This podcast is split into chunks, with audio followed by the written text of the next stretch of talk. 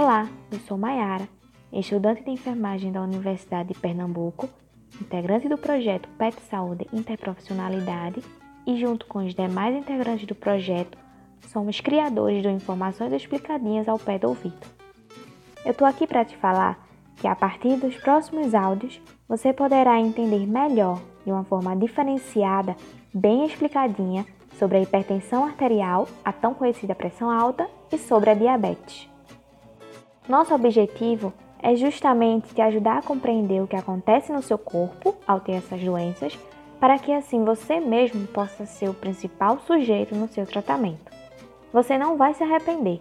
Fique atento e não perca de dar play no próximo episódio do podcast Informações explicadinhas ao pé do ouvido.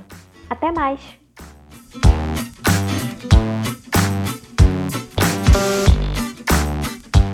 Olá, ouvinte!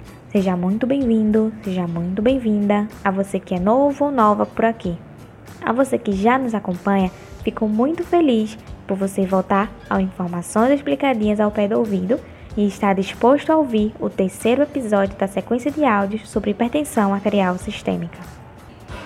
Aqui quem fala é Maiara, estudante de enfermagem da Universidade de Pernambuco, integrante do projeto PET Saúde Interprofissionalidade e junto com os demais integrantes, somos criadores desse podcast. No episódio anterior, falamos sobre as complicações que podem acontecer caso a hipertensão arterial, a pressão alta, não seja controlada. E nesse episódio, partimos do questionamento: Você sabe quais são os tratamentos da pressão alta e por que são importantes? Desde já, é importante você saber que a hipertensão arterial não tem cura.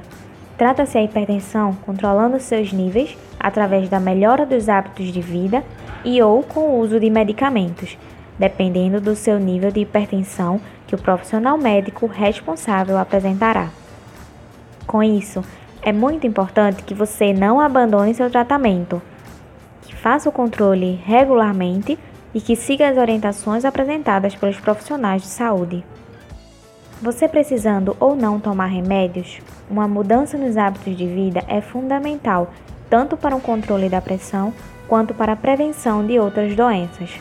Hábitos como controle do peso corporal, a alimentação saudável e balanceada com verduras, legumes, grãos, azeites, menos sal, menos açúcar, diminuindo refrigerantes e doces, evitando enlatados, conservas, carne embutida, defumados, frituras, creme de leite, maionese, adotando a prática de atividade física moderada, por exemplo, caminhadas rápidas de 30 minutos, 5 vezes na semana, a diminuição do consumo de bebidas alcoólicas e do fumo, evitando o estresse, arranjando um tempo para você, para se divertir, fazem parte do tratamento e colaboram no controle dos níveis da pressão alta ao evitar acúmulo de gordura e alterações dos vasos sanguíneos.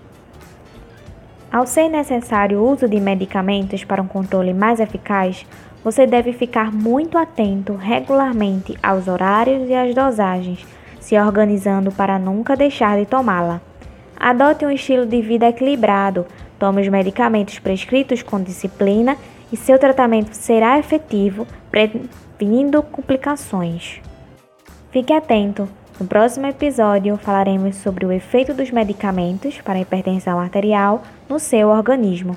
Até mais!